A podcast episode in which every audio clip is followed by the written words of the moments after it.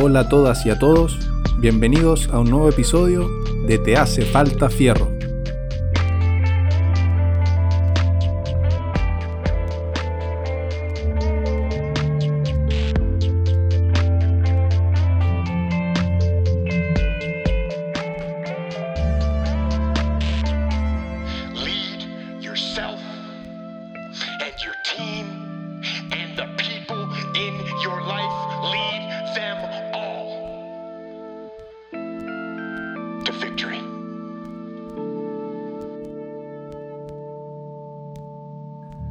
Hola a todo el mundo, gracias por escucharnos hoy día en este nuevo episodio de Te hace falta fierro.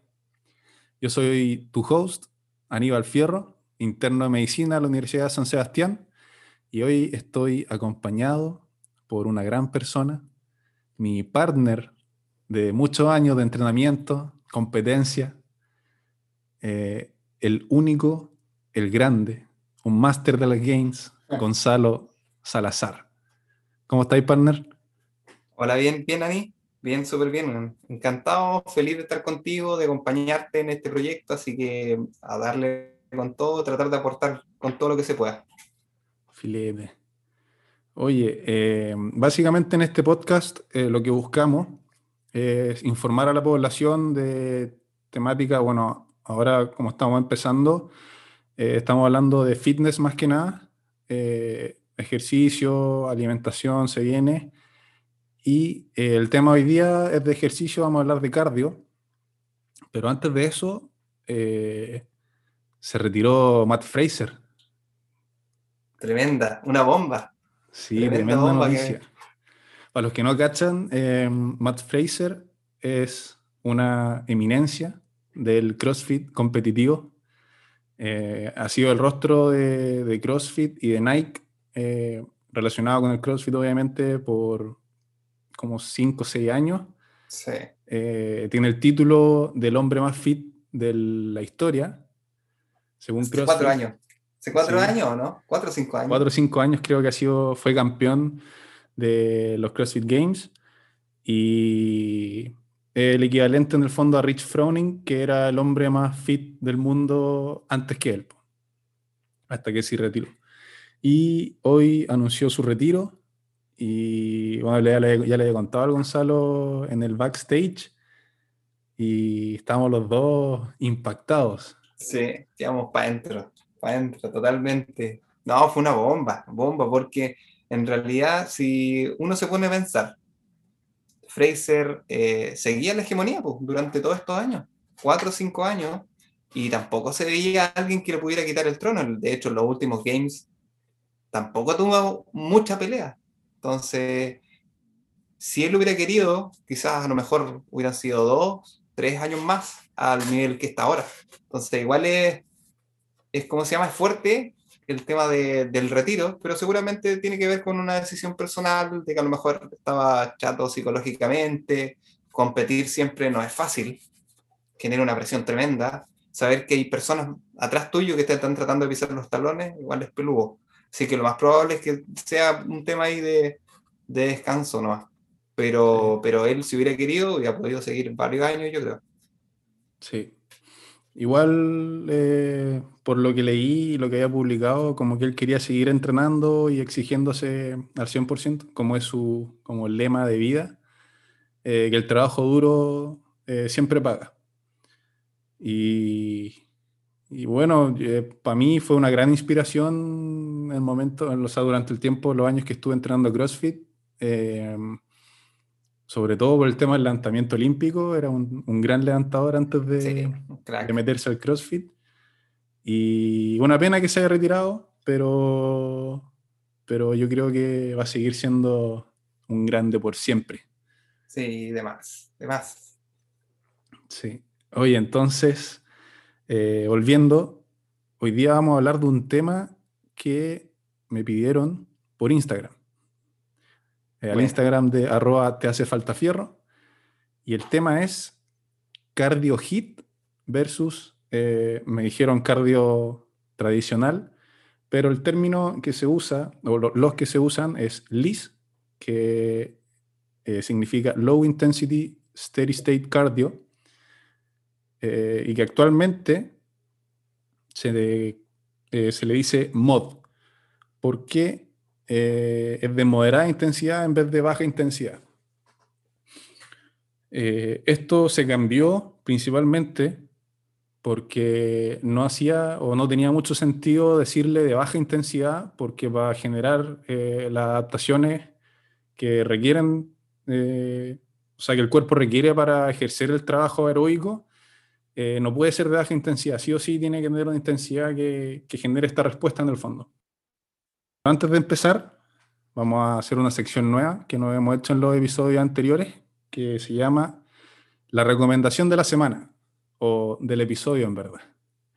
Así que le vamos a preguntar a, Gonzalo acá, eh, primero, que se presente, que, a qué se dedica, qué hace, eh, cuáles son sus credenciales para hablar aquí en el podcast.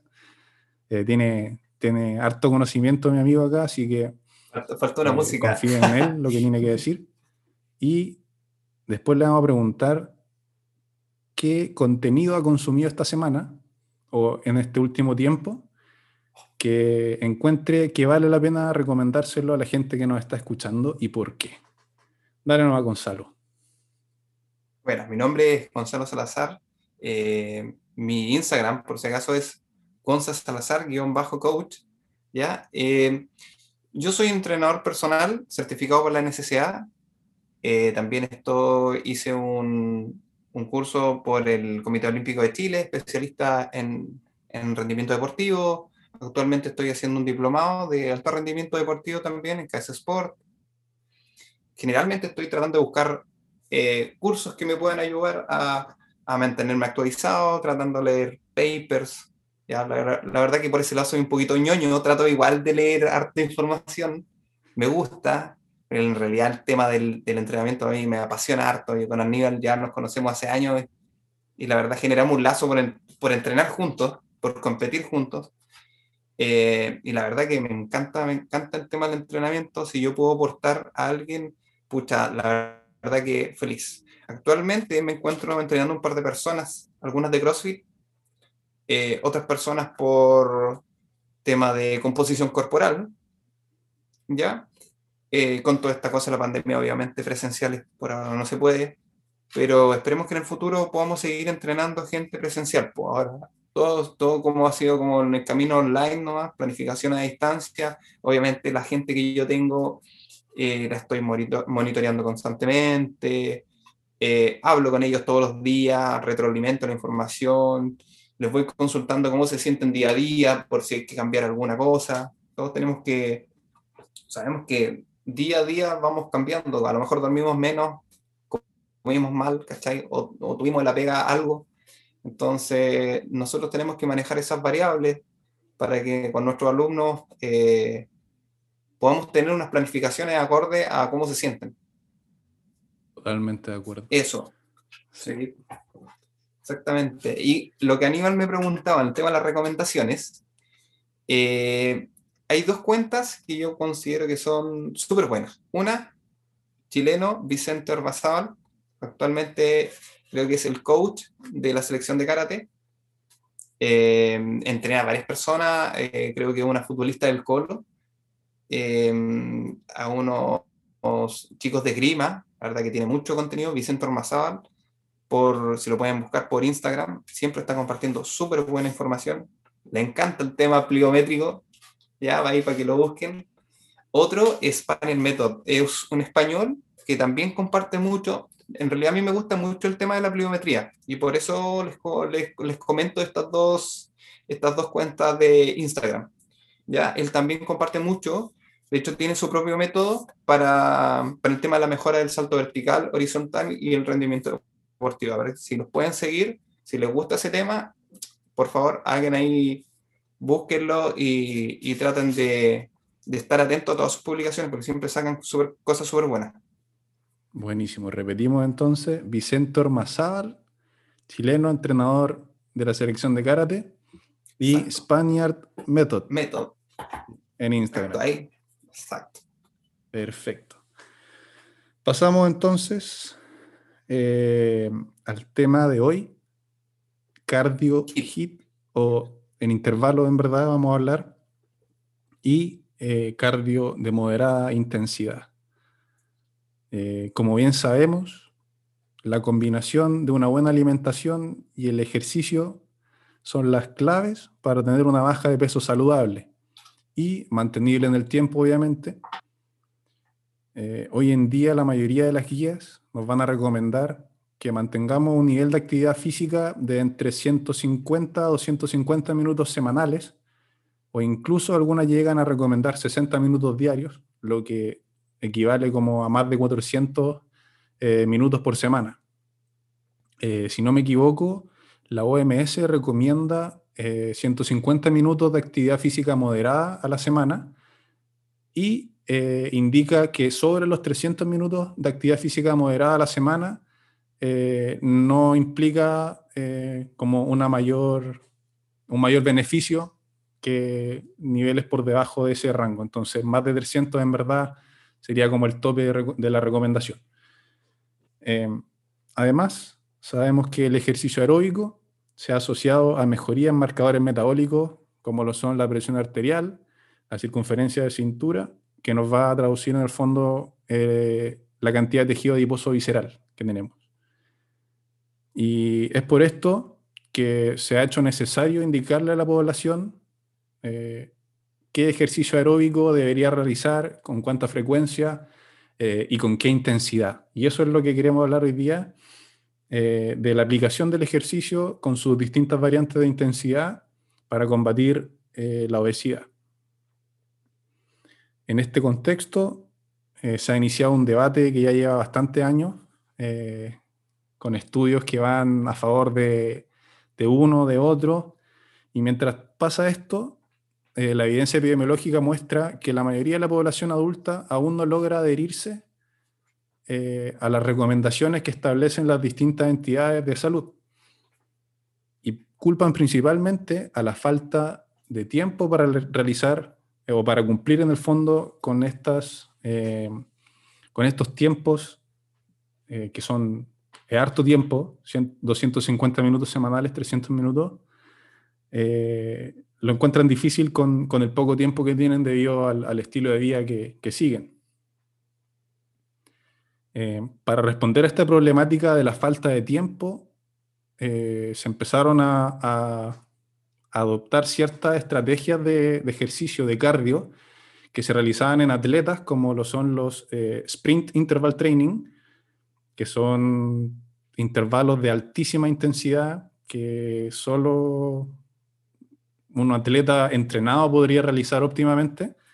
Y el marketing tomó estas eh, técnicas y intentó eh, presentárselas a la población como una solución mágica para la baja de peso en poco tiempo. Entonces hoy día lo que vamos a hacer con Gonzalo es presentarle la información, la evidencia que hay actualmente en base a metaanálisis que, que leímos y después les vamos a comentar eh, qué significa, como, en qué, qué, impacta en esta diferencia entre HIT y LIS en nuestro entrenamiento y cómo lo podemos emplear para bajar de peso, pero eh, también hablando de como, qué relevancia tiene el cardio en general como una herramienta para bajar de peso. Eh, espero no haberlo enredado con este, este marco teórico. Eh, pero antes de, empezar con los metaanálisis, vamos eh, a definir, vamos a pedirle a Gonzalo que nos defina eh, qué entiende él por HIT y por MOD, que MOD es para ejercicio de moderada intensidad. Claro. MOD o LIS es, un entrenamiento cardiovascular, ¿cierto? De, de baja o, o moderada intensidad que al final busca, como lo habíamos repetido, como lo dijimos anteriormente, mejorar la capacidad aeróbica. ¿ya? La gente, generalmente, cualquier tipo de, ya sea LIS, MOD, ¿cierto? Como le queramos llamar, o el HIT, la gente lo asocia mucho al tema de ah, cardio, bajo de peso. Y en realidad es una estrategia más que nos va a ayudar a que nosotros quememos calorías. Nosotros tenemos que entender que todo lo que consumimos ¿cierto? Nuestra comida es energía. Y todo el movimiento que nosotros realizamos y, todos los procesos que realiza nuestro cuerpo requieren energía. Cualquier movimiento que nosotros hagamos, vamos a estar quemando calorías. Entonces, estas son distintas estrategias que podemos adoptar para, para eso, para aumentar esa quema de calorías. No se da por sí solo, obviamente. Necesitamos muchas cosas porque esto al final es multifactorial. El- el- no- nece- necesitamos sí o sí un déficit calórico, empezando por eso. Si nosotros queremos bajar de peso, sí o sí necesitamos ese déficit calórico. Ese déficit calórico lo podemos con, eh, puede ser por una dieta, ¿cierto? Por una pauta adecuada, podemos bajar calorías. Y la otra manera sería aumentando el ejercicio. También podemos quemar más calorías. Ahora, la combinación de ambos sería lo ideal. Y en ese contexto, estos dos tipos de entrenamiento tienen cabida. Ahora, obviamente no es la única manera, porque si nosotros también realizamos entrenamientos de fuerza, también estamos quemando calorías, también nos estamos moviendo. Sí. Y debería ser nuestra base.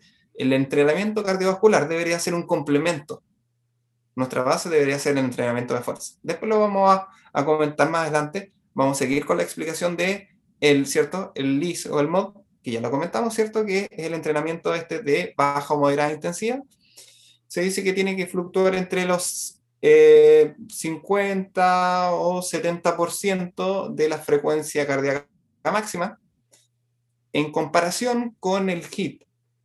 Debemos entender que el HIT, eh, inicialmente, como dijo Aníbal, eh, era para deportistas.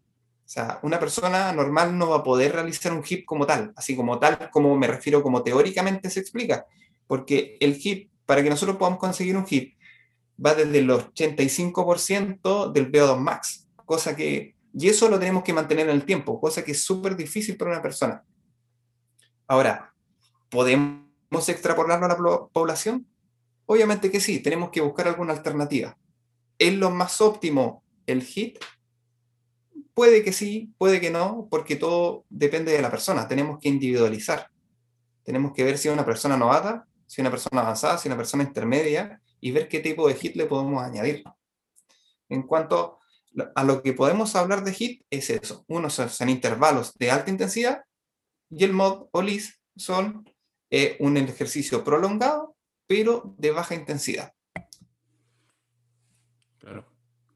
Eh, para aclarar un poco eh, terminología, eh, el VO2 max que nos referimos para definir eh, el HIT es la capacidad máxima que tiene nuestro organismo para, en el fondo, tomar el oxígeno, procesarlo, llevarlo por nuestro cuerpo y que cumpla su función, perdón, eh, que en el fondo permitir todo el trabajo muscular durante el ejercicio eh, aeróbico. Eh, es una medida que en verdad se usa para estudios más que nada, eh, cuando se, se prescribe generalmente ejercicio aeróbico para la población, como dijo antes, cuando se refería al, LIS o al MOD, Gonzalo, eh, se usa la frecuencia cardíaca máxima y si entonces definiendo mod y hit en cuanto a frecuencia cardíaca máxima, vamos a tener que mod va a ser entre 60, no, 50, 60 o 70% de la frecuencia cardíaca máxima. Dependiendo de la literatura, ahí hay unas eh, discrepancias Sí, chicas. depende del autor. Sí. Sí. Y eh, para el HIT vamos a definirlo como el 80% de la frecuencia cardíaca máxima de ahí hacia arriba.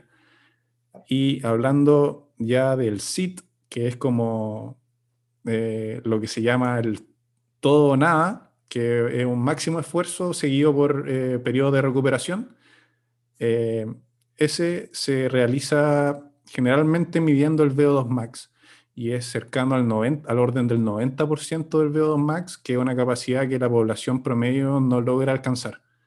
Entonces, por, lo general, estos estudios que hablan de VO2 max son generalmente en atletas, eh, y si no, ocupan variantes menos exigentes que el SIT, eh, como distintas metodologías de HIT, eh, para alcanzar en el fondo valores inferiores de VO2 max, pero que también entran dentro de la categoría de, de entrenamiento de intervalo. Exactamente. Ahora, si lo queremos llegar al campo, porque no todo puede ser laboratorio, y si estamos hablando de VO2 max, frecuencia cardíaca máxima, yo entiendo que hay mucha gente que trabaja con o, o- o entrena con su, con su Garmin, ¿cachai? Eh, Mm. con su Polar y que pueda andar, pero no toda la gente puede. Sí. Entonces, una de las cosas que podemos hacer es extrapolar esto y ver la comparativa con, por ejemplo, una escala de Borg. Si nosotros queremos ver una escala de Borg, ¿en cuánto tendríamos que estar trabajando? Para la gente que no conoce, una escala de Borg es una escala de esfuerzo percibido. Puede ser de 6 a 20 o puede ser de 1 a 10. ¿ya? Ujú. Cualquiera de los dos nos sirve. ¿Y que tenemos que tomar? Tenemos que ver cuánto esfuerzo estamos realizando en esa serie de trabajo, ¿cierto? O con ese ejercicio. Entonces, si nosotros quisiéramos estar dentro de un hit como tal, según la literatura, nos dice que tendríamos que estar en la escala de Borg, que va desde 6 a 20, tendríamos que estar entre 16 y 20. O sea, si se dan cuenta, el esfuerzo es máximo o muy alto. Entonces, igual es difícil, pero esa podría ser una prueba de, de campo, digamos, donde nosotros perfectamente vamos a poder interpretar, porque vamos a conocer nuestro cuerpo. Ejemplo, tenemos que hacer un sprint, vamos a ver si estamos chuta, ya estamos en 19, estamos cercanos a, a nuestro límite, vamos a saber que estamos trabajando de un hit. ¿Ya? Así Claro. que eso es una manera muy práctica de hacerlo. También hay otras formas, ¿ya? Porque igual han salido hartos estudios, Martín Buchet, por ejemplo, tiene una tabla publicada donde nosotros podemos sacar eh, qué distancia y en cuánto tiempo tendríamos que recorrerlo para que estu- estuviéramos trabajando dentro de un porcentaje del hit, ya sea, sea de un hit corto, de un hit largo, de un sprint o de un RSA, que son sprint repetidos. Que tienen hay varias maneras, como comentábamos anteriormente, de, de trabajar un hit. Sí. Entonces, ahora que definimos eh, la terminología que vamos a usar, eh, recordando que mod o LIS lo vamos a usar indistintivamente para referirnos al cardio tradicional, eh, caminata, por ejemplo, y eh, HIT eh, va a entrar dentro de la categoría de entrenamiento por intervalos. Y cuando hablamos de entrenamientos por intervalos, según los metaanálisis que, que leímos para, este episodio, eh, vamos a encontrar una división donde vamos a tener el HIT y el SIT, que el SIT es este entrenamiento eh, a niveles máximos de, de VO2 max que se ve generalmente en atletas de alto rendimiento. Entonces, el primer metaanálisis que vamos a poner en la mesa es uno publicado en el año 2017, perdón, en el año 2017 eh, por Keating y colaboradores. Y eh, tocan un tema bastante interesante que es el EPOC, que es eh, la oxidación en el fondo, que, o perdón, el consumo de oxígeno que queda como residual eh, post actividad física y que en Estados Unidos o, en inglés le llaman el afterburn o la quema post ejercicio y que es una de las grandes eh, como pilares dentro del razonamiento que usa la gente para prescribir este entrenamiento de alta intensidad. Eh, Gonzalo, no sé si quieres partir comentando. Sí, sí eh, bueno, eh, para comentarles, ese es un metaanálisis, ya un metaanálisis es un, un, review, ¿cierto? Comparan muchos análisis, muchos, muchos estudios ya que se habían hecho, en este caso son 31, Keating en el 2017, junta este- estos 31 estudios y verifica cuál es la diferencia entre el cardio convencional y el HIT, ¿cierto? Obviamente el HIT, la mayoría de las veces lo hacen con eh, estandarizados, que son sprint, ¿ya? O estos SIT. La mayoría de las veces se hace estandarizados porque son pruebas de laboratorio. Pero en realidad lo que comparaban era cuál era mejor, ¿cierto? Eh, para la quema de grasa, para la pérdida de peso. Y la verdad que no pudieron encontrar diferencias significativas, porque al final nosotros tenemos que buscar lo siguiente. Si queremos, estamos tratando de comparar un, un sistema de entrenamiento con otro, tenemos que ver cuál es mejor, o sea, o cuál se acomoda más a nosotros. Pero en este caso no pudieron encontrar diferencias significativas. Pensaban al principio, y de hecho hace muchos años atrás se pensaba eso, de que el, de que el HIT era, el HIT era superior por el tema del EPOC. Pero aquí en este estudio, como pudieron comparar, al final no había más de 50 o 60 calorías de diferencia. Y en realidad eso es una diferencia ínfima si uno considera que 50 o 60 calorías es una barrita de cereal. Se, voy a, me voy a ir o me voy a inclinar por un hit por 50 o 60 calorías, no lo creo. Yo sería como un poquito más eh, escéptico y me buscaría el, la metodología que más me gusta, que más me agrada, porque también tenemos que entender eso. El hit es intenso y no a todas las personas les gusta entrenar intenso. Sí, pues. Así como también está el, el modo LIS, que es de baja intensidad, pero se demora más. Entonces, tenemos que comparar uno con otro y revisar. Bueno, eh, como resumiendo, el tema del metaanálisis eh, concluyó eso, de que en realidad no hay una diferencia significativa. Entonces, no hay uno por sobre el otro, sino que a lo mejor lo que podemos trabajar es en una combinación. A lo mejor un día trabajar HIT, a lo mejor otro día trabajar LIS, ¿ya? Puede ser una opción ¿ya? Tenemos que buscar lo que más, al final, lo que más nos acomode, porque en este estudio, en este metaanálisis, al final, como les comento y les vuelvo a repetir, no se encontraron diferencias significativas que pudieran poner uno por sobre el otro. Claro. Eh, sí, yo dentro de, lo que leí también del metaanálisis, eh, las conclusiones son las mismas. Eh, es, es curioso eh, cómo la gente, porque eh, si uno después se va a leer la discusión en el fondo, se da cuenta que eh, dentro del estudio señalan los autores que el efecto EPOC se podría ver incluso siete horas después de haber realizado la actividad física, o algunos señalan que incluso 24 horas. y la gente con intenciones eh, lucrativas, me imagino, por temas de marketing, eh, toman esta información y promueven en el fondo sus programas de entrenamiento basados en HIT y emiten estas declaraciones de realiza este ejercicio y quemará grasa por 24 horas. Lo que, lo que vende. Claro. Y es una parte, es solo una parte en el fondo de la evidencia que está disponible, porque de hecho si uno lee tres palabras al lado de cuando dice siete horas, sale indicado eh, cuántas calorías se queman en ese periodo de siete horas. Y es lo que señalaba Gonzalo, que eh, en promedio se vieron que se quemaban como 80 calorías eh, en el resto del día que quedaba, y es algo marginal. Eh, incluso eh, muestran porcentajes eh, que van de entre el 7 y el 14% de las calorías quemadas en la sesión de HIT. Entonces, por ejemplo, si quemé 100 calorías en mi sesión de HIT, el efecto EPOC iría entre 7 calorías y 14 calorías, que en verdad es nada. O sea, prácticamente aire. claro.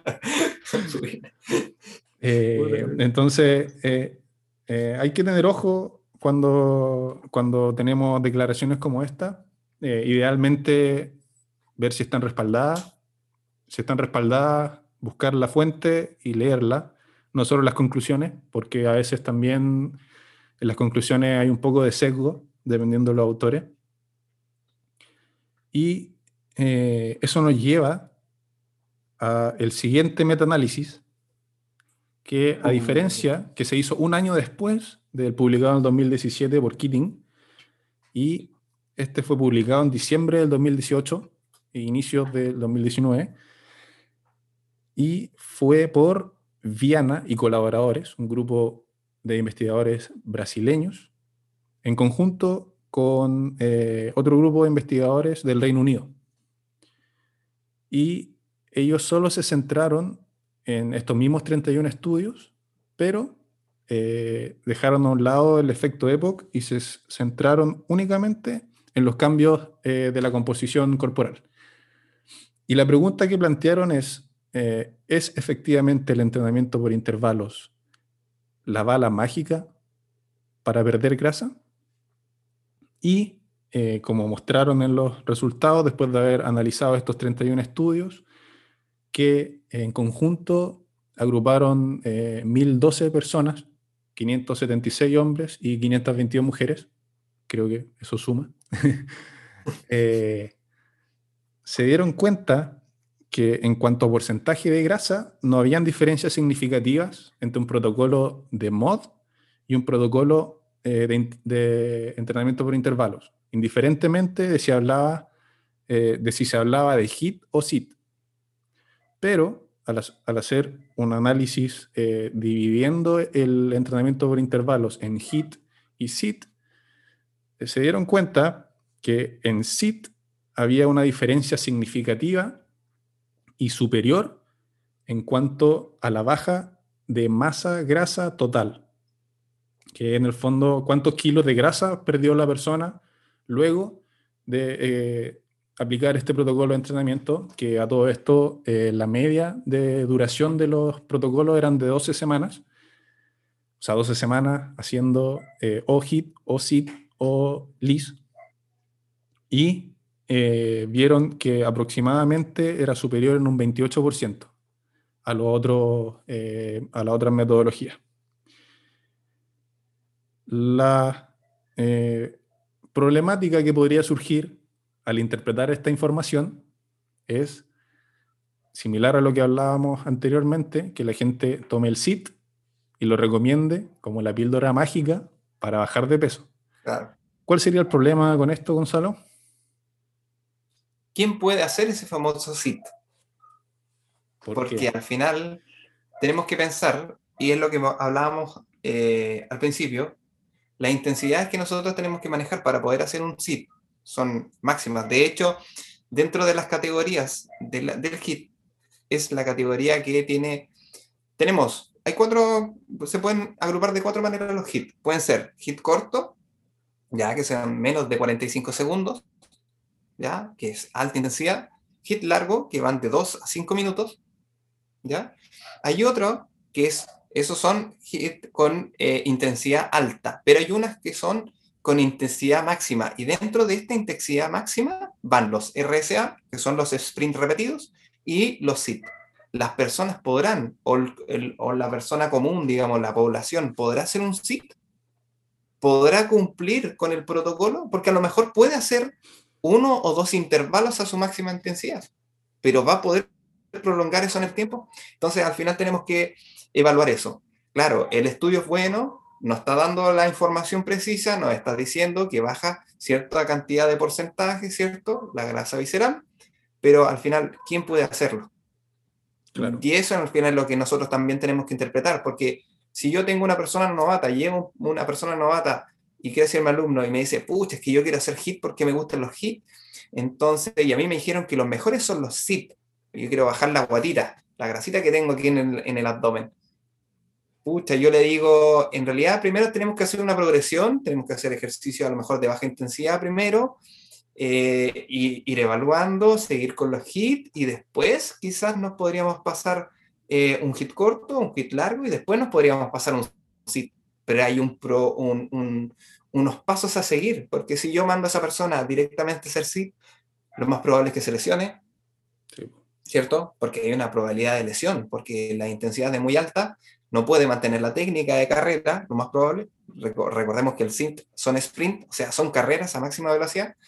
Entonces tenemos que considerar todo eso. No es solamente llegar a un- leer un estudio, ver su conclusión y lanzarlo a la gente porque eso es lo mejor. Tenemos que ver qué persona está eh, queriendo ese, ese, realizar ese protocolo, porque no es para todos. Es común ver eh, recomendaciones como esta. De hecho, hace poco, eh, no hace poco, pero en Estados Unidos se estrenó como un reality, eh, The Biggest Loser, donde contrataron a eh, distintos entrenadores conocidos, famosos, eh, dentro de ellos Steve Cook, del mundo del culturismo, y eh, ahí muestran, eh, bueno, aparte de las restricciones calóricas monstruosas que le hacen hacer a los pacientes con obesidad mórbida, eh, el tipo de entrenamiento que hacen, y es básicamente HIT basado en pliométricos. Y eh, hay dos problemas con eso. Primero, que es completamente erróneo poner a una persona eh, con obesidad o obesidad, bueno, que ya no se debería llamar mórbida, sino que categoría 3. Eh, y hacerlo, eh, entrenar en base a pliométricos, porque los pliométricos no están indicados para personas con sobrepeso. El nivel de impacto que tienen esos ejercicios eh, en las articulaciones es tal que en una persona con ese nivel de sobrepeso es, tiene más riesgos que beneficios. Y el otro problema es que eh, tienen esta mentalidad de que el hit es la bala mágica y entonces eh, se olvidan de algunas técnicas o protocolos de entrenamiento que podrían ser más beneficiosos en, ese, en esa población y solo prescriben este tipo de ejercicio. Entonces, que, se muestre en la televisión este, este approach no, no ayuda mucho en el fondo a esparcir el, el conocimiento de buena calidad y la buena interpretación de la evidencia. Y eso es lo que buscamos también con este, episodio, este episodio, que, que se lleven para la casa en el fondo, que el HIT o el SIT no es para todos, hay que estar preparado, y tiene una forma especial de prescribirla para que no interfiera con nuestro rendimiento o nuestra gains eh, que deberíamos tener si estamos siguiendo un entrenamiento de resistencia, que es lo óptimo. Entonces pasamos a nuestro siguiente metaanálisis, que lo va a comentar Gonzalo, que en verdad es su área de expertise, eh, que es, eh, que es eh, cómo interfiere la implementación de HIT con el rendimiento y las gains de un entrenamiento de resistencia. Dale, no. Ya, bueno, eh, y colaboradores en 2018 realizaron un estudio donde comparaban, ¿cierto?, el, entrenamiento de fuerza, ya sea fuerza pura o hipertrofia, ¿cierto? Y añadían estos hits, ya sea en bicicleta o en trote. Ya recuerden que generalmente los estudios hacen esto eh, bien controlado, entonces generalmente son trote o son bicicletas o son ergómetros, ya súper bien controlados. Bueno, lo que pudieron concluir. Para, ir resumiendo la información, es que se producen interferencias, ¿ya? Cuando yo agrupo entrenamiento de fuerza y agrupo un hit. Ahora, ¿para qué? Si nosotros hacemos entrenamiento de fuerza de tren superior y hacemos un hit, las, las ganancias no se van a ver mermadas, se van a mantener. En tren superior no hay problema. ¿Ya? Entonces podría hacer perfectamente una rutina de pesa y después pegarme algún, algún hit o algún list cortito, no hay ningún problema. Ahora, el problema yace cuando se combina el entrenamiento de fuerza y el tren inferior, ¿cierto? O sea, el entrenamiento, el entrenamiento de fuerza tren inferior y un hit. Ahí sí se producen interferencias.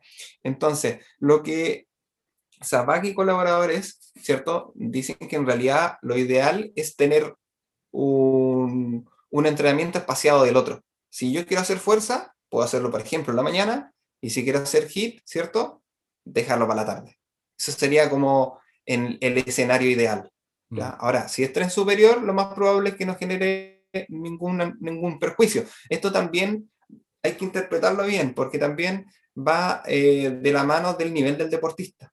Lo más probable es que si sea una persona novata y hace hit, ¿cierto? A lo mejor no va a tener tanto problema. Ahora, si una persona avanzada, claramente sí. Si una persona avanzada, de hecho, el problema se produce justamente con las personas más avanzadas. Si nosotros queremos, no sé, o el levantador olímpico, que haga su sentadilla, haga su entrenamiento de fuerza y después lo mandamos a hacer cardio, lo más probable es que nos despida como coach. Literalmente de lleno. ¿Por qué? Porque ellos saben. De hecho, eh, muchas veces la gente está tratando de buscar la quinta, la quinta pata al gato y y si nosotros vemos un par de años atrás, 20, 30 años, nosotros vemos, por ejemplo, no es que yo lo vea como un modelo, pero los culturistas. Los culturistas por años han hecho sus entrenamientos de fuerza y después lo que hacen es un list, ¿cierto? No un hit. ¿Por qué? Porque lo que le produce menos interferencia. Porque si no, yo estoy tratando de exigir mucho. Recuerden que el hacer un hit es de alta intensidad, es de mucha demanda. Entonces yo por eso provoco las interferencias. Ahora también hay que ver dónde y cómo pongo el entrenamiento. Porque si bien estamos hablando de las gains, ¿cierto? Para mejorar nuestra fuerza, pero mejorar mi, hipertrofia, ¿cierto? También hay que ver dónde pongo el hit. Hay que verlo. Si lo pongo espaciado en el tiempo, no voy a tener problema. Más la estrategia sería hacer el hit antes de las pesas. Claro. ¿Por qué? Porque las pesas, ¿ciertos? Eh, es, un, es un entrenamiento en vía glucolítica más que nada. Y fosfagénica también puede ser si es que eh, es un entrenamiento de fuerza. ¿Cierto? Las vías, las vías también van siempre intercalando unas con otras. Oxidativa, fosfagénica y glucolítica. Van siempre intercalando. Ahora, si yo meto un hit, me estoy consumiendo toda la, la vía glucolítica y fosfagénica y después me voy a hacer pesas. Entonces, a lo mejor ya estoy quemando energía, esa energía que yo quiero para las pesas, en un hit. Entonces, eso tampoco es una estrategia conveniente. Ahora, si fuera otro tipo de deporte, quizás tendría cabida. A lo mejor mi, mi, mi, mi, foco no son las pesas, a lo mejor sí mi foco es el tema de mejorar a lo mejor mi rendimiento aeróbico, ¿cierto? Mi cardio, o si tengo algún, eh, no sé, alguna atleta, no sé, que corre 100 metros planos o un karateca que en realidad necesitan otro tipo de estímulo, quizás, quizás podría tener cabida hacer el hit antes y después la fuerza. Uh -huh. Habría que ver, todo depende de, de la persona, del sujeto, claro. ¿ya? La prescripción, Por eso hay que siempre evaluar. La prescripción es individualizada siempre. Siempre individualizada. Sí. Y creo que eso... Tiene que ser específico. Sí, eso es como el, el, resumen de los tres metaanálisis que, que presentamos, que eh, la prescripción de, del distinto método, ya sea HIT, LIS, MOD, SIT, va a depender de cada individuo. No existe la bala mágica para bajar de peso. Eh, es más, eh, el cardio, lamentablemente para algunos, eh, no debería ser el centro de un programa orientado a bajar de peso. Los pilares de, de- de una baja de peso saludable y mantenible en el tiempo, como mencioné al inicio, son eh, el entrenamiento, o sea, perdón, primero que nada, el déficit calórico, que ya eh, depende del nutricionista cómo se, se- se logra. ¿Cómo se puede plantear? ¿sí? Sí. Y eh, segundo, el entrenamiento de resistencia, que en el fondo el que mayor gasto calórico nos va a generar, incluso comparándolo con, con el ejercicio aeróbico. Obviamente dependiendo de, las distintas variables, pero en general eh, eso es lo que se entiende.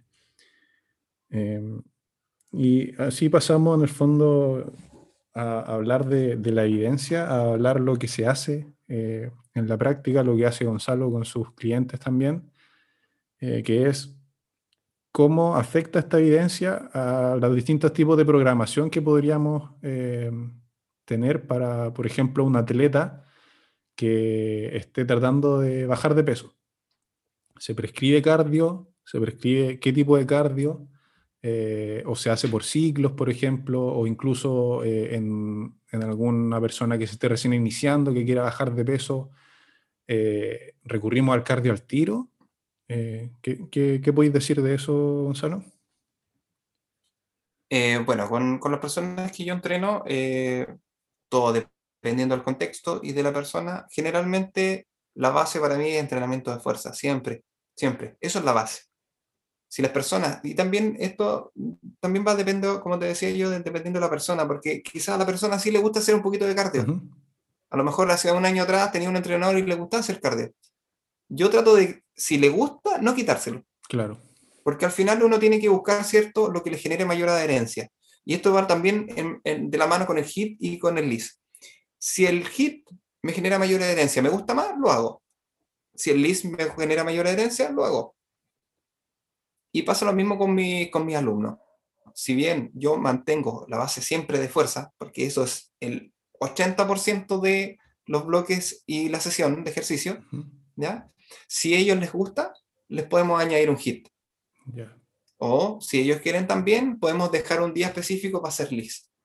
Todo depende, porque incluso yo encuentro y lo ocupo mucho el list como un recuperativo. O sea, Sí, si nosotros pensamos en deporte, de hecho, si nosotros pensamos en deporte, cuando los futbolistas juegan al día siguiente, eh, van a entrenar, no van a entrenar a full. Lo que van a hacer ellos es un list.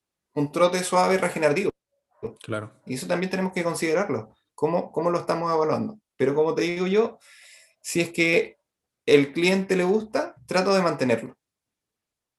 ¿Por qué? Porque le genera adherencia y porque le gusta y porque lo más probable es que de esa forma él se va a sentir eh, satisfecho y va a estar contento con el entrenamiento. Sí, obviamente, educarlo siempre de que el entrenamiento fuerza es la base. Sí, po. ¿Por qué tenemos que buscar masa mu- muscular? ¿Y por qué tenemos que buscar la masa muscular? Porque la masa muscular nos hace ser funcionales. ¿Qué pasa con la gente adulta hoy en día? Gente adulta, 60, 70 años, que como no entrenó nunca fuerza, hipertrofia, lo que como se quiere llamar, entrenamiento de resistencia, no tiene masa muscular. La masa muscular, aparte de ayudar a que se mueva, porque no se pueden parar de la silla, digamos. ¿Por qué? Porque no tienen la masa muscular suficiente. Entonces tenemos que tratar de inculcarle a la gente de que tener masa muscular, generar este tipo de entrenamiento es súper bueno para ellos. Protege sus huesos. El la masa muscular es un protector. Ahora la gente se cae, se rompe, se quiebra. Sí. ¿cachai? Entonces tenemos que buscar todas esas cosas, tratar de educar a la población, decirles qué es lo mejor. Y bueno, como te comento, mis alumnos, al menos yo los trabajo así. La mayoría, hay algunos que trabajo de una manera distinta porque buscan rendimiento, porque buscan otra cosa, ¿ya? Pero en general, en tema de composición corporal, de, de esa manera. En conjunto, obviamente, siempre evaluando el tema de las dietas. O sea, si alguien tiene una dieta está en déficit calórico, hay que tener un ojo ahí también, porque la carga de trabajo no puede ser la misma si está en superávit. Sí. ¿ya? No le puedo dar el mismo volumen de trabajo de fuerza, tampoco me puedo pasar mucho con los cardios, ¿por qué? Porque a lo mejor la persona trabaja y se levanta a las 6 de la mañana. Entonces, si hace, entrena el día anterior, no sé, a las 7 de la tarde y entrenó pesa y después entrenó cardio, a lo mejor al día siguiente va a andar, pero casi muriendo, ¿me entiendes? ¿Por qué? Porque está en déficit. Entonces, tenemos que evaluar todas esas cosas.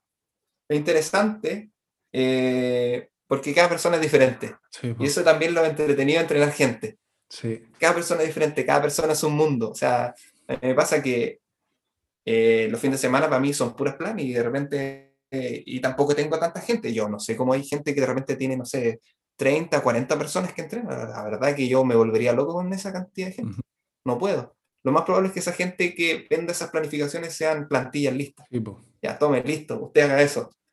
Y usted también tiene la misma. Lamentablemente, eso sería un error porque no está viendo lo individual de la persona, ni lo específico si es que es un deportista. Claro.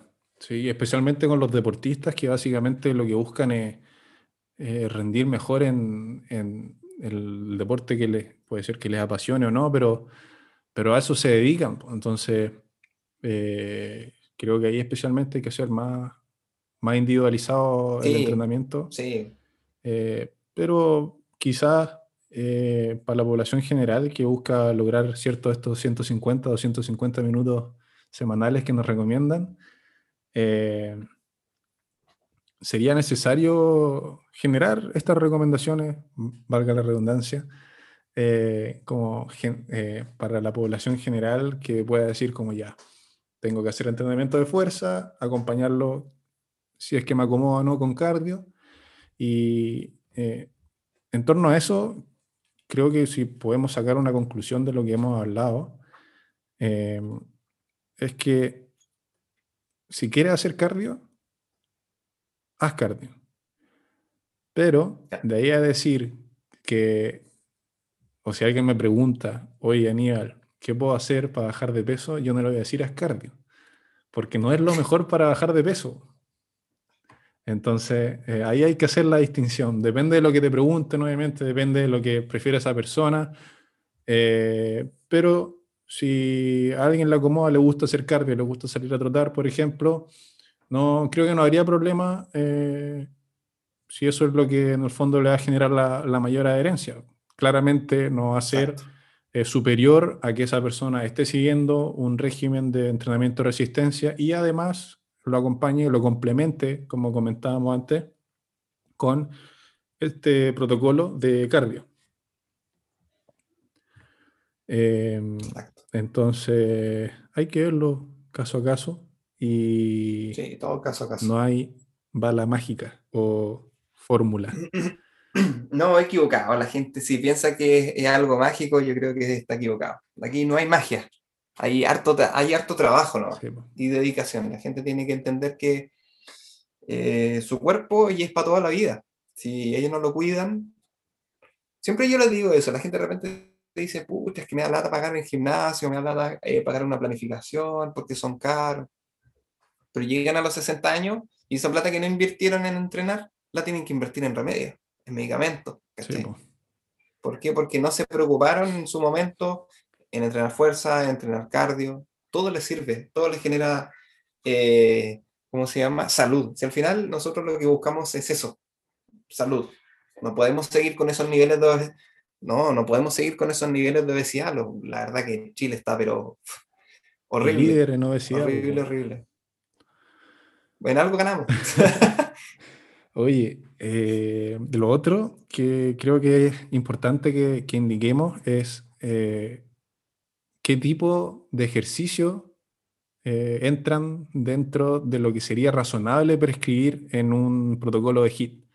Porque también se ven estos programas que, que ponen, no sé, estocadas con salto alternante por 30 segundos, que después pasan a sentadilla con salto eh, y hacen propaganda como si fueran en el fondo eh, protocolos HIT. Pero en verdad eh, no, no es lo mejor. ¿Y, qué, ejercicio recomendarías tú para un protocolo de HIT? A ver, claro, lo, ideal sería, eh, porque al final lo que tenemos que buscar, como son HIIT y son de alta intensidad, si nosotros buscamos movimientos que sean muy complejos, en alta intensidad se van a cometer errores, se va a fallar técnica, ¿ya? ¿Qué, qué es lo que pasa hoy en día? Y por eso la gente también se lesiona haciendo estos, estos famosos HIIT. Entonces, si, sería lo ideal que toda la gente pudiera hacer, hacer HIIT, o, ¿cierto? Que fuera o en trotadora, en bicicleta, en un ergómetro, en una máquina que sea cardiovascular que no te lleve como a la lesión. Ahora, si no, si no pudiera ser así, ojalá buscar movimientos que sean lo más simples posibles y que tampoco demanden tanta coordinación. O sea, está bien el tema de buscar una estocada, pero si yo lo combino una estocada con una estocada con salto, después sentadilla con salto y después, no sé, quizá otro movimiento más, también hay que, hay que revisarlo, porque la persona tendrá la capacidad. ¿Cuánto tiempo voy a hacer eso? También depende de eso. Porque si a lo mejor yo le digo, ah, haz de, no sé, 30 segundos de estocada y 3 segundos de otra cosa, a lo mejor la persona sí está capacitada para hacer eso. Claro. Y ahí yo le doy un descanso de dos minutos, ¿cachai? ¿Para qué? ¿Para qué? Para que la persona en realidad tenga, baje sus niveles de fatiga, ¿cierto? Eh, musculares, neuromusculares, ya se puede adaptar nuevamente, ¡pum! Y empezamos de nuevo. También todo tiene que ver con el tipo de protocolo y cómo yo voy evaluando. Si yo lo hago, eso, como estos hits largos que hacen de 20 minutos, claro, ahí la, realmente lo estoy matando, porque lo más probable es que la calidad de movimiento no, no la pueda eh, prolongar. Y eso es un riesgo de lesión para la persona. Entonces, en ese caso, yo buscaría o máquinas, si se pudiera, pero si no, algún ejercicio podría ser sentadilla podría ser alguna otro, otra variable, pero que ojalá sean de la menor dificultad posible, para que la persona no tuviera ningún problema al ejecutarlo y no se pudiera equivocar. Obviamente siempre ojalá sería supervisado, mirando, porque uno también se da cuenta eh, de manera presencial, cuando se podía entrenar presencial, de que ya pasan 30 segundos y ya, y la persona dejó de moverse, yo si de repente hacía eso, dejó de moverse o no se está moviendo muy bien, corta ahí. Claro. ¿Por qué? Porque ya caché que ya tenía fatiga. Y ahí le damos un descanso bueno. No, todo tiene que ser tan prolongado de 20 minutos, 25 minutos, hit de 15 minutos. Podemos hacer hits súper cortitos, un minuto, con el protocolo Tabata. Ahora, el protocolo Tabata lo que tiene es que el descanso es muy corto. Sí, po. Y si nosotros metemos ejercicios complejos, es difícil. Ahora, si salto a la cuerda, quizás no hay problema. Sí, También. Pero entramos también en lo mismo. ¿A qué persona le voy a hacer salto a la cuerda? claro. Si una persona de 100 kilos este, y una persona que está con obesidad, complicado. Sí, Yo antes de sobrepasar los 100 kilos, eh, saltaba la cuerda po, y, y no seguía un protocolo Tabata como tal, pero sí hacía eh, 30 segundos de ejercicio y 15, 20 de, de descanso. Y eh, hacía hit más que nada por, por lo que hablábamos, que tenía el beneficio de, de tener poco tiempo, pero no significaba que hiciera los seis días a la semana que entrenaba, no saltaba todos los días cuerda, no hacía hit. No, claro. Porque obviamente iba a tener repercusión en, en el tipo de entrenamiento que, que hacía en el momento de entrenamiento de resistencia.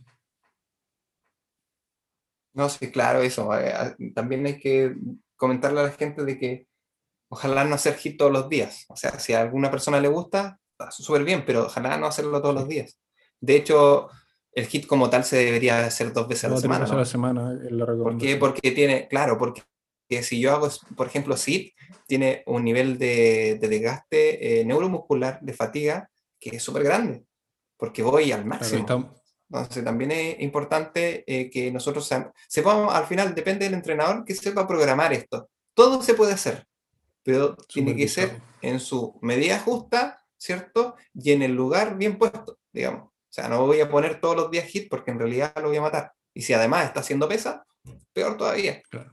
Y LIS podríamos hacer eh, cinco veces a la semana. Eh, Sí, el list, el list no, no- no genera mayor, no, no genera mayor problema. Ahora, a todas las personas les va a gustar trotar todos los días. no, pues, Ya, entonces ahí también tendríamos que ver el tema. po. sí. Ahí tendríamos que ver. Ahora también necesita tanto, necesita 45 minutos, una hora de lis. Porque a lo mejor yo le puedo decir rema suavecito, 30 minutos, 20 minutos, considerando lo que te decía antes, todo es energía. Claro. Si la persona ya está haciendo un déficit calórico y hace entrenamiento de resistencia y hace un list cortito, listo, fu- funciona. ¿Para qué más? Yo- Necesito tener un déficit de mil calorías para bajar de eso. De hecho, tampoco debería ser tan saludable, digamos. Pero yo, por ejemplo, eh, a modo personal, el programa que, que me hago para mí, eh, en base a lo, lo que me gusta hacer, que es eh, entre- entrenamiento de resistencia, pero eh, ahora hace poco estoy buscando volver en el fondo al peso que tenía antes para empezar a trotar. Eh, nunca me gustó trotar y por lo mi- La sinceridad ante Sí. todo nomás. Sí, y por lo mismo, eh, actualmente busco eh, superar esa barrera que tengo con el cardio en general. Y me prescribí eh, 50 minutos de LIS, eh, en bicicleta estática lo hago, y para cumplir con esa recomendación en el fondo de entre 150 y 250 minutos semanales de actividad física moderada pero eh, lo, como, lo hago paralelo en el fondo al entrenamiento de resistencia del programa que, que estoy siguiendo. Eh, ahora lo hago porque me destiné en el fondo a ese tiempo, que no es menor, eh, son 50 minutos en la mañana para hacer el cardio y Claro. 50 o una hora para hacer eh, el entrenamiento en la tarde.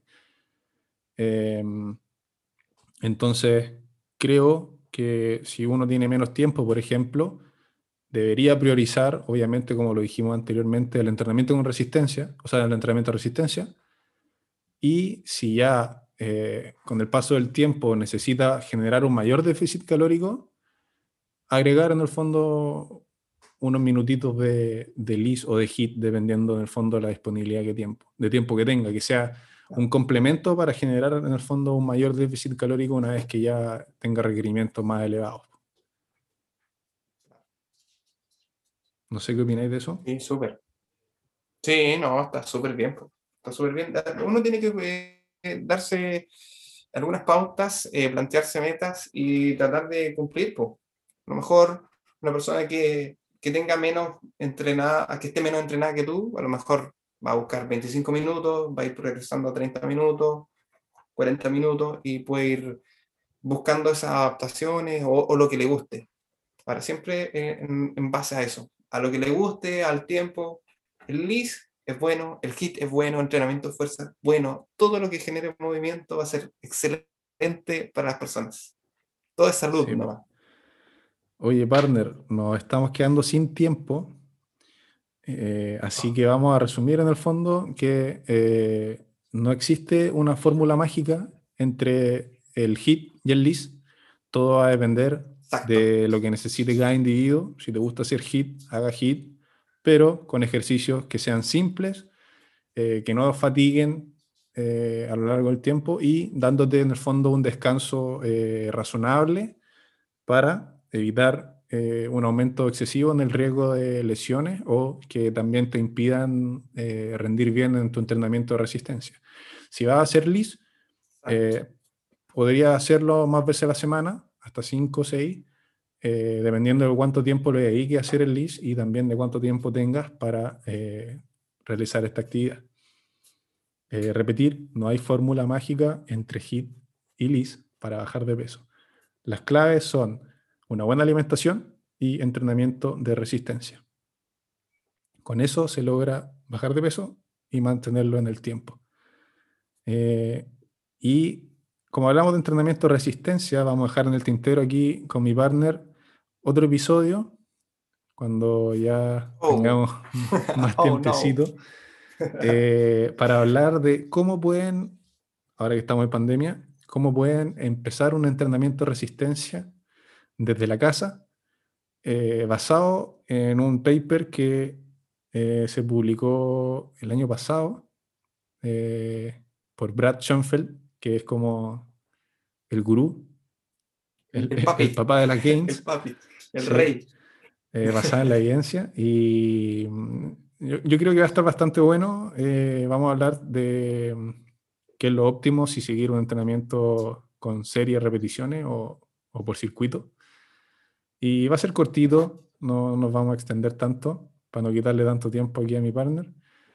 Eh, No, tranquilo más. pero se viene bueno, así que manténganse atentos. Y le dejo el espacio a Gonzalo para que comparta sus conclusiones y se despida. Eh, encuentro que el entrenamiento nos tiene que tratar de hacer felices a todos. Tenemos que buscar esa adherencia, buscamos, ya sea en el HIT, ya sea en el LIS, tratemos siempre de buscar entrenamiento de resistencia. Comparto todo lo dicho con Aníbal. Eh, necesitamos buscar eh, eso que nos genera la adherencia, pero además para bajar eh, los niveles de obesidad. La verdad que estamos como críticos en Chile, necesitamos mejorar esos niveles, necesitamos tener personas más saludables, porque al final saturamos todo. Son personas enfermas que en el futuro van a estar más enfermas, van a estar en las clínicas, van a estar en los hospitales, van a estar en todos lados. Entonces necesitamos generar esos hábitos, eh, ya sean alimenticios para generar nuestro déficit si necesitamos bajar de peso, combinarlo con el ejercicio de resistencia. Y si, gusta, si te gusta el HIT, haz HIT. Si te gusta el LIS, haz LIS. ¿ya? Con Anil seguramente vamos a grabar otro episodio. Como, te- como les comentaba él, esto de entrenamiento en casa, hay varias alternativas. Ya no, no se queden con que no se puede hacer nada.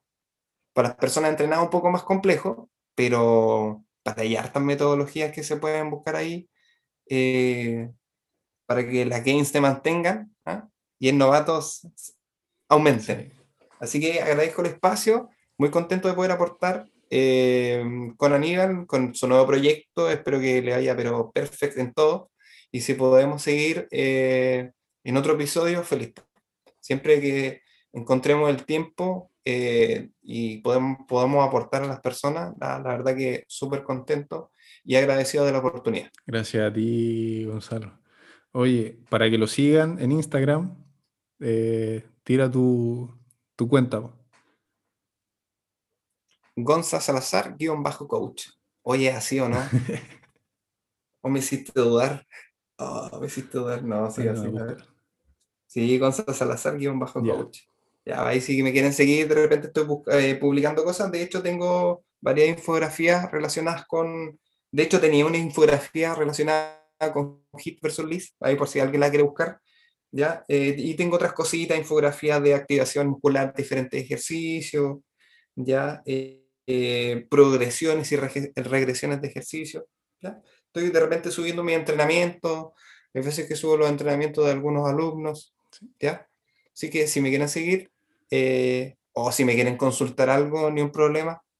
Como les digo, teniendo el tiempo, eh, feliz de ayudar. Perfecto. Amante también de la sentadilla, igual que el bicho. Estuvimos hablando de, de sentadilla el otro día.